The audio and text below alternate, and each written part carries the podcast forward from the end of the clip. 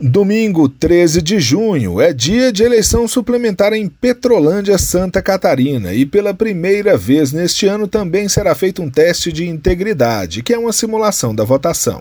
Ele é realizado sempre durante as eleições para comprovar que todos os votos que a urna recebe são computados.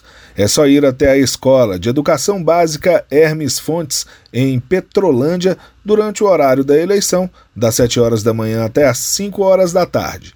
Não precisa se inscrever e nem ser apto a votar.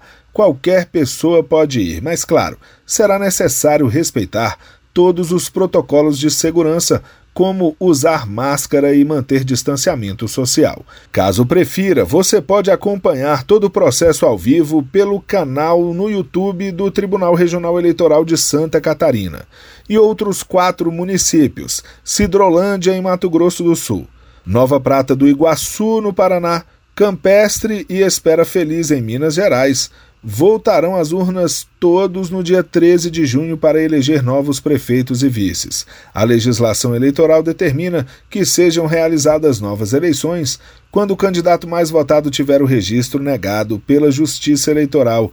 Em Campestre concorrem ao cargo de prefeito Marco Antônio Franco do Democratas e Rafael dos Santos do PV.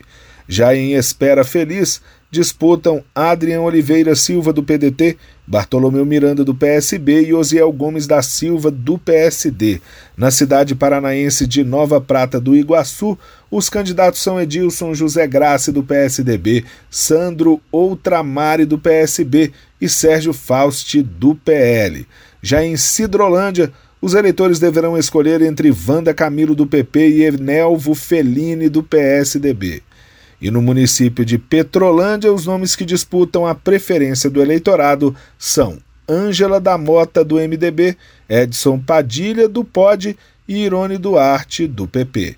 Do TSE, Fábio Ruas.